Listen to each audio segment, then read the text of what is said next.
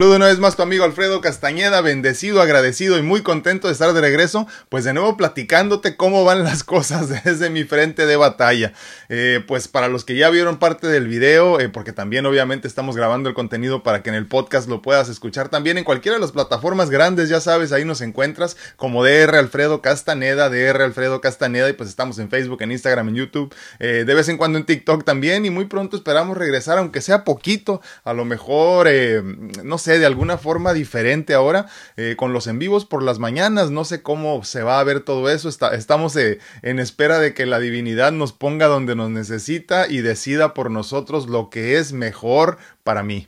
Pues bueno, el día de hoy eh, ya te estoy compartiendo parte de lo que sucedió esta semana. Eh, de último momento, como te platiqué la última vez que nos vimos, eh, pues estaba esperando la llamada para poner cita para una biopsia cardíaca de emergencia. Había la posibilidad de que hubiera rechazo del corazón, obviamente ya hablando de rechazo de hígado también desafortunadamente. Para los que no saben, pues soy una persona trasplantada de hígado y corazón.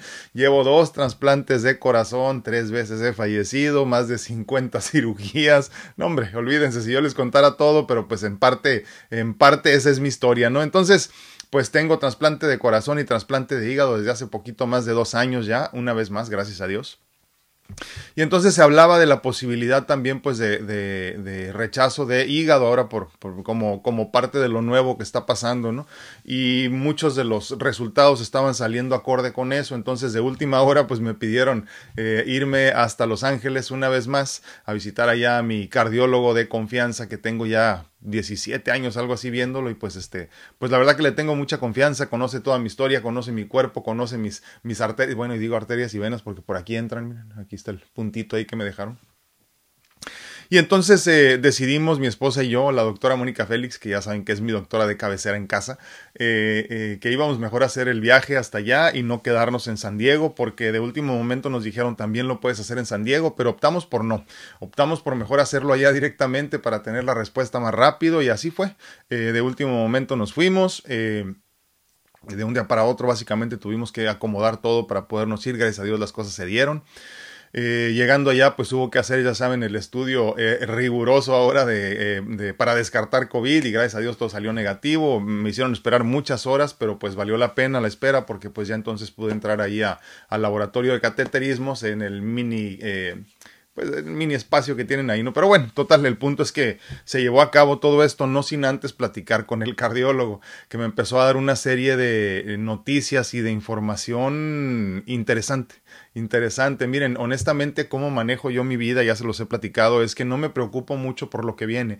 Yo vivo en el presente. Eh, les digo yo de alguna forma, me voy a comer todo el pastel, eh, pero va a ser pedacito por pedacito y me lo pienso acabar todo antes de irme, antes de trascender, antes de pasar una mejor y más grande más amplia conciencia. Pero no me pienso preocupar por el mañana todavía, ¿no? Yo vivo en el presente, disfruto mi presente, soy lo más feliz que puedo y, y, con eso voy manejándome, ¿no? Entonces me empezó a soltar mucha información y al final me dice, ¿tienes alguna duda? ¿Quieres saber más? Porque sé que es mucha información. Y le dije, no, no te preocupes, que sigue ahorita, pues hay que hacer la biopsia y se vamos a hacer tres biopsias distintas eh, para mandar tres estudios distintos, obviamente, ¿no? Le dije, pues cuando tenga los resultados platicamos de lo que sigue, ¿no? Y entonces, pues parte de las noticias que me dio es que de un día para otro, no nos explicamos cómo más que milagrosamente, honestamente, eh, el rechazo de hígado desapareció. No sé, no, no estoy asombrado, les confieso, porque me ha pasado demasiadas veces ya como para, como para no creer en los milagros y seguirme asombrando, pero no, no podemos eh, llamarle de otra forma. No podemos llamarle de otra forma porque todos los resultados indicaban que había rechazo eh, grave del hígado. Eh, los médicos estaban muy consternados perdónenme, me quedo sin palabras, ya ven que es raro para mí, pero me quedo sin palabras porque no hay otra forma de explicarlo más que milagrosamente, ¿no? Y entonces eh, me dice que no hay rechazo, no hay rechazo del hígado de un día para otro, de unos análisis a otros, las cosas cambiaron por completo y me dicen, pues no, no hay rechazo del hígado y entonces esa es una noticia, ¿no? Me dice yo, pues muy bien, ¿no sabías? No, no sabía que no me habían, no se habían tomado el tiempo los hepatólogos, eh, los especialistas del hígado, eh, para decirme esto, ¿verdad? Pero pues había sido de última hora y eso lo entendía, ¿no?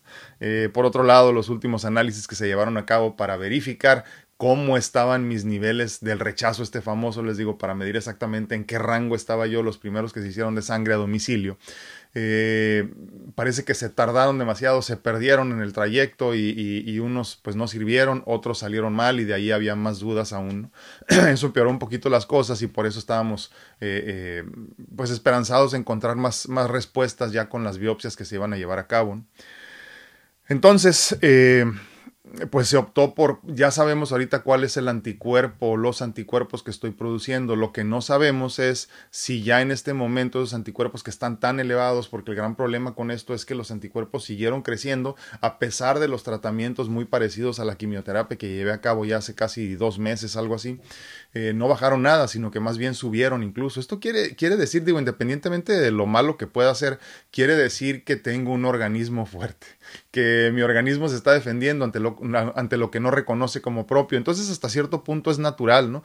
Incluso en uno de mis estudios eh, eh, de corazón de imagen, un ecocardiograma que me hicieron no hace mucho, mi, mi función de corazón sale bien en todos los sentidos para un trasplantado, porque hay crecimiento extraño, este, la conexión que se hace con el corazón viejo y el corazón nuevo, hay mucha inflamación ahí, pero es parte natural, es parte normal de lo que pasa con un trasplantado. Obviamente no es, no es un cuerpo normal, no es como cambiar el motor a un carro, yo siempre digo, te van a sobrar piezas, te van a, te van a sobrar tubos y van a, va a haber cosas ahí que, que no, aunque sea el mismo motor, ¿no? Y entonces, pues algo así es lo que sucede con un trasplantado, digo, para entenderlo así por encimita, ¿no? Y entonces, me dice que desafortunadamente hasta que no tengamos esos resultados no sabremos si, esta, si estos eh, anticuerpos que estoy produciendo ya están eh, matando células tanto del corazón y del hígado. lo importante es decirles lo siguiente, eh, ya se realizó la biopsia, ya me llamaron con los resultados y me dicen que no hay rechazo de corazón tampoco. Les repito, no sé cómo manejarlo yo más que entenderlo como un milagro. Eh, más que entender que todo cambia de un día a otro. Perdón. Que, que, la vida se vive en el presente, que no podemos vivir este, pensando en lo que nos dijeron ayer y que eso nos va a definir para nuestro mañana. A mí me define mi presente y el presente es el segundo que estoy viviendo en este momento y en este momento con el, con el hermoso regalo del libro albedrío yo puedo decidir en lo que me quiero convertir. Y obviamente, como lo hemos dicho en otras ocasiones, el regalo del libre albedrío no significa nada más cambiar lo que estás viviendo, sino cambiar la forma en la que vives, valga la redundancia, lo que estás viviendo, cómo experimentas cada una de estas emociones, situaciones, preocupaciones, cómo las vives verdaderamente, ¿no? Y ahí es donde empieza a cambiar tu presente. Eh, de nada me hubiera servido a mí empezarme a preocupar desde antier por lo que iba a pasar mañana y, entonces no viviría en mi hoy. Y desafortunadamente es lo que nos sucede a muchos, ¿no? Y entonces pues los primeros resultados de la biopsia indican que, pues no hay rechazo. Eh, básicamente funciona así, según explican los cardiólogos. Si hay rechazo leve, no se trata. Si hay rechazo medio, vamos a llamarlo, se empieza a tratar. Si hay rechazo eh, ya más avanzado, pues sí ocupa pues, un tratamiento mucho más fuerte. ¿no? En mi caso, ni siquiera aparezco en el más bajo cuando todos los estudios y análisis y todo indicaban todo lo contrario. De un día para otro cambiaron las cosas. Entonces, de un día para otro no hay rechazo de hígado, no hay rechazo de corazón, estamos nada más resolviendo algunas cositas que, que están fallando todavía en mi cuerpo, pero este, pero estamos en ese proceso de sanación en este momento. Ya no estamos en proceso de enfermedad, estamos en proceso de sanación y de regeneración. ¿Por qué es importante esto? Porque eres lo que piensas, eres lo que sientes, eres lo que vibras, ¿no? Y entonces eh, estamos en este proceso de, de sanación donde ya nada más falta enderezar algunas cositas para que vuelva pues a sentir la energía que perdí ya hace algún tiempo, hace por lo menos un año, ¿no? Y estamos trabajando en eso. El análisis que se va a llevar a cabo ya ahorita es para verificar estos anticuerpos famosos que se llaman DQ4, eh, así se les conoce, no sé qué significa todo eso, pero son DQ4, y, y se va a saber si, como les digo, si ya está consumiendo células este, este, este anticuerpo que estoy produciendo hacia los eh, órganos que no reconoce como propios mi organismo. Y entonces una vez que se sepa eso ya sabremos el tratamiento. Lo más seguro es que sí vaya a ocupar tratamiento para acabar con esos anticuerpos que mi cuerpo de una forma natural y saludable está, está produciendo porque se está defendiendo contra lo que no identifica como propio, repito. Pero mucho más importante, esto nos va a permitir que no se convierta ni a corto ni a largo plazo en un problema de rechazo Obviamente ya estamos hablando de un tratamiento mucho más avanzado, eh, no más riesgoso, pero sí mucho más pesado para el organismo. Ya se parece mucho más a las quimioterapias, entonces eh, si todo sale como estamos pensando, y, mi cuerpo sigue funcionando como funciona. Le repito, esto de los anticuerpos es saludable a final de cuentas porque imagínate que a mí me está atacando un virus como este famoso que anda ahorita, no ya saben, en todo el mundo. Eh, necesito producir anticuerpos para mi cuerpo, para que mi cuerpo, valga la redundancia, sepa cómo defenderse en contra del virus o de la bacteria o de lo que quiera atacarte. ¿no? Lo mismo pasa con los órganos trasplantados. El cuerpo no lo reconoce como propio. Si mi sistema inmune no estuviera fuerte, pues no produciría o no estuviera produciendo eh, eh, los anticuerpos que estoy produciendo desde hace ya por lo menos 10 años, algo así, ¿no? Desde antes del trasplante. Eh, con el primer trasplante empecé con esto, ¿no? Entonces, ahorita se trata básicamente de tratar de combatirlos. Digo tratar, tratar, porque no sabemos en realidad qué es lo que vaya a funcionar. Esperamos que funcionaría con el primero, pero no funcionó. Por lo pronto yo ya dejé todos los suplementos y todas las cosas que tomo para ayudarle un poquito a que, a que mi organismo baje un poquito la, la, guardia, ¿no? Que baje un poquito las defensas y podamos ayudarle también en ese sentido. Eh, eh, a que esté un poquito peor, ¿no? Obviamente no me puedo arriesgar mucho estar ahorita en lugares así atiborrados de gente y todo eso por las infecciones y las enfermedades, ya saben, ¿no? Con una persona con un sistema inmune eh, pues deprimido. Entonces vamos a esperar esos resultados que van a tardar por lo menos una semana o dos, me dicen posiblemente, porque se mandan a otro centro médico, precisamente a Cedar Sinai, donde se realizaron mi último trasplante de hígado y corazón. Una vez que tengamos los resultados, vamos a saber exactamente qué es lo que sigue, qué tratamiento. Ya se habla de un medicamento que desafortunadamente el medicamento que requiero ya para la siguiente ronda, que va a ser mucho más pesado, es uno que se utiliza también mucho para el tratamiento de esta nueva pandemia. Entonces, pues, este, está difícil de conseguir en todo Estados Unidos en este momento, eh, pero ya veremos a ver cómo lo vamos a hacer si es que las cosas salen como estamos pensando, ¿no? Que ya es, es, es, es, pues es lo menos que nos preocuparía a estas alturas, ¿no? Porque ya como quiera podríamos bajar los niveles de esos anticuerpos que les digo. Perdón. Por otro lado, déjenme comentarles, porque esto sí creo que es muy importante. Creo que aquí, aquí independientemente de lo que esté sucediendo con mi situación de salud, me queda claro como desde hace ya algún tiempo que lo más importante es lo que está sucediendo con mi con mi ser, con mi lado espiritual con el camino que debo de seguir, con el camino que está marcado para mí, que en muchas ocasiones he perdido en esta realidad aparente, en este constructo eh, colectivo que llamamos realidad, eh, se pierde uno, ¿no? Y a mí me pasa constantemente. Entonces me queda claro que yo tengo que seguir caminando por el camino antes trazado.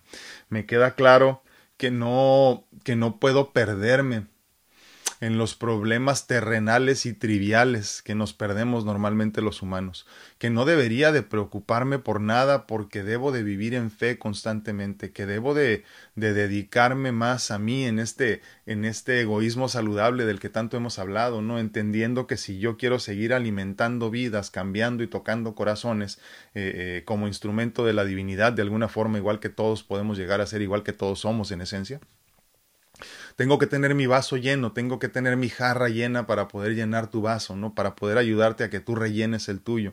De otra forma, si yo no hago por mí, no puedo hacer por ti. Si yo no hago por mí, no puedo hacer por los demás. Y entonces creo que en todo este proceso de la pandemia, donde yo sentí tanta necesidad de empezar a ayudar hace más de un año, ¿no? Con las pláticas diarias y todo esto, eh, me entregué del todo y todo estuvo muy bien hasta que me excedí. Entonces, este, eh, creo que es eh, de alguna forma un jalón de orejas, ¿no? Para, para recordarme cuál es el camino que tengo que seguir y, que y, creo que aparte independientemente de todo cuál es la misión que yo tengo no eh, no nada más de aquí hacia afuera sino más bien de allá hacia adentro no eh, eh, lo que tengo que trabajar yo conmigo mismo lo que es importante para mí para mi crecimiento personal y espiritual obviamente también incluso la madurez como persona no entonces me queda clarísimo después de todo lo vivido y cómo se han dado las cosas que no es casualidad como les digo que las cosas se ven tan graves empiezas a hacer lo que tienes que hacer y las cosas se acomodan solitas es cuestión de fe pero mucho más importante, o sea, no, no puede haber una, una, un cambio verdadero en una persona que solo se alimenta de fe, pero no está dispuesto a hacer un cambio también físico, ¿no? Tienes que trabajar al unísono. Eh, la espiritualidad se trabaja también con, con la necesidad del bienestar físico también, ¿no? Y entonces, eh, en el caso, por ejemplo, de alguna enfermedad, entendiéndolo desde esta perspectiva ahorita que platicamos del tema, ¿no? Imagínate que el médico te dice, no puedes comer esto y aparte te vas a tomar este medicamento para que te sientas mejor. Si tú solo te tomas el medicamento, pero no dejas de comer las cosas que deberías dejar de comer, pues obviamente no vas a encontrar la salud o si la encuentras no va a ser tan rápido, ¿no? Y, y, si, y si te basas nada más en el puro medicamento, el medicamento lo más seguro es que no lo puedas dejar nunca. Eso es lo que le pasa a muchas personas enfermas de diabetes o hipertensión y cosas así, ¿no? Piensan que el medicamento es la solución y la solución siempre en la enfermedad es la alimentación, por ejemplo, ¿no? En este caso, ¿no? Ahora, hablando de lo mío, pues es, es algo muy parecido, ¿no? Yo, yo no tengo ningún inconveniente con dejar de comer lo que me digan, de tomarme los medicamentos que me digan siempre y cuando sea por un tiempo y no sean muy necesarios. Eh, yo no estoy a favor de llenar mi organismo de medicamentos sin razón. Tomo los que son muy importantes y los, los demás los cambio por suplementos. Gracias a Dios ya mis médicos lo entienden y trabajan junto conmigo. Entonces, eh, por ese lado creo que estoy bien. El gran problema conmigo siempre ha sido pues esto de, de mi falta de paciencia como humano, ¿no? Y de entender que, o, o, lo que debería de entender que es importante y a veces se me olvida. Repito, en esta realidad aparente que nos absorbe tanto, ¿no? Y entonces eh, se me va la mente con preocupaciones mundanas, triviales como a todos, ¿no? Y entonces empiezo a perder el camino. Empiezo a perder el camino, empiezo a sentir que soy mucho más importante de lo que, de lo que en verdad soy. Como decimos siempre, no eres muy importante pero nunca más importante que los demás. Y entonces, eh, eh, como que muchas veces con la necesidad que tenemos de enseñar o, de dejar un legado de, amor y de enseñanza, nos perdemos en la idea de que tenemos que estar hable y hable y hable y hable y hable constantemente para dejar el mensaje, ¿no? Y se nos olvida, como lo hemos platicado en otras ocasiones también en este espacio, que el, el mensaje verdadero del maestro verdadero es el ejemplo es el ejemplo a seguir. En todo caso, como lo hemos dicho también en muchas ocasiones, mi misión en la vida es iluminarme y para cuando yo me ilumine así como un faro de luz mostrarle el camino al que quiera verlo, ¿no? Entonces, en esencia es, lo que deberíamos estar haciendo todos en este momento de nuestra vida, en el momento en el que te encuentres y la edad que tengas, ¿eh? Sin importar eso, deberías de ocuparte mucho de ser una mejor persona en todos los sentidos para que entonces ese sea tu legado, un legado que dejes por medio del ejemplo. No se trata de tratar, valga la redundancia con la palabra tratar, ¿no? De tratar de cambiar a las personas solamente platicándoles de cómo hacerlo, sino más bien mostrándoles el camino y entonces eh, creo que, que por eso les comentaba al principio de toda esta eh, eh, de todo este proceso de, de, reencontrarme con mi salud y reencontrarme conmigo mismo, ¿no? para no hablar de la enfermedad como tal. Eh, por eso les hablaba de que llega un momento en que tiene uno que guardar silencio, ¿no? Y eso es lo que estoy haciendo en este momento, guardar silencio y escuchando el mensaje divino, ¿no? El mensaje divino eh, no se escucha como luego pensamos o como vemos en las películas, ¿no? Aunque algunas personas no dudo que lo escuchen así. Al menos para mí nunca ha sido así, ¿no? No es como que una, una, una voz fuerte que viene de una voz grave, ¿no? Que viene del cielo. Para mí no es así. Para mí es una voz interior que se siente y que sé que no es mía y que me dice exactamente lo que tengo que escuchar o lo que tengo que decir en algún momento, ¿no? Y entonces, para poder hacer eso, eh, tengo que guardar silencio. No te puedo escuchar si estoy hablando yo mientras tú quieres hablar. Y lo mismo sucede con nuestra conversación y nuestra relación con Dios.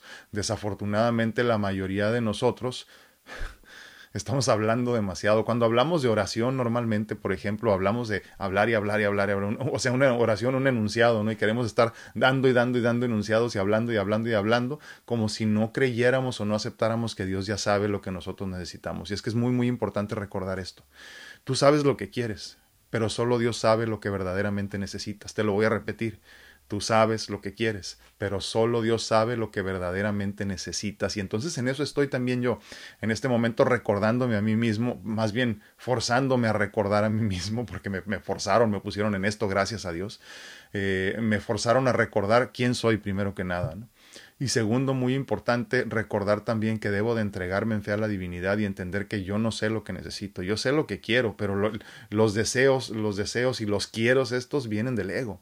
Eh, las necesidades, las que verdaderamente necesitas para sobrevivir, vienen del corazón, vienen del alma, esas con las que no puedes, eh, no te puedes imaginar una vida sin eso, ¿no? Y entonces eh, lo decimos en inglés, wants y needs, ¿no? O sea, qué son verdaderamente las cosas que necesitas para subsistir y cuáles son las que simplemente te gustan tener y entonces, eh, no sé, imagínate que tienes un carrito, aunque sea viejito, pero te lleva y te trae, en realidad no necesitas un carro nuevo, ¿no? Quieres un carro nuevo, pero no lo necesitas.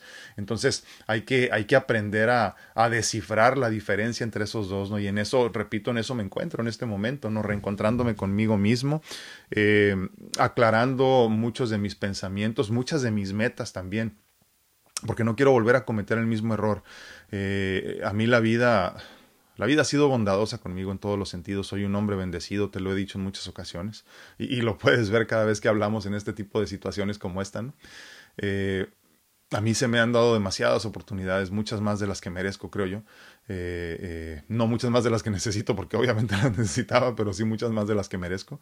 Eh, y en esta ocasión me vuelven a dar una oportunidad, un jalón de orejas, un, un, un, redirigirme hacia donde me tengo que ir. Ah, creo que a donde iba y me estaba saliendo un poquito, recordando que yo no debo de buscar eh, eh, lo terrenal como tal, sino que más bien debo de buscar lo espiritual como, debemos como deberíamos de hacerlo todos, y lo terrenal llega solito, ¿no? Y entonces eso se llama fe, simplemente dejar de preocuparnos por lo que creemos que puede venir y a lo mejor no llega, y simplemente hacer lo que nos toca hacer para que llegue lo que en verdad necesitamos, ¿no?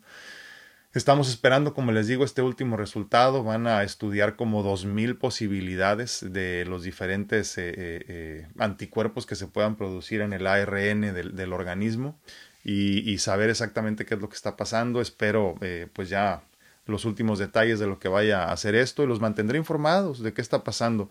No sé a ciencia cierta en qué se va a convertir el programa que hacíamos en la mañana, no sé qué es lo que siga para mí.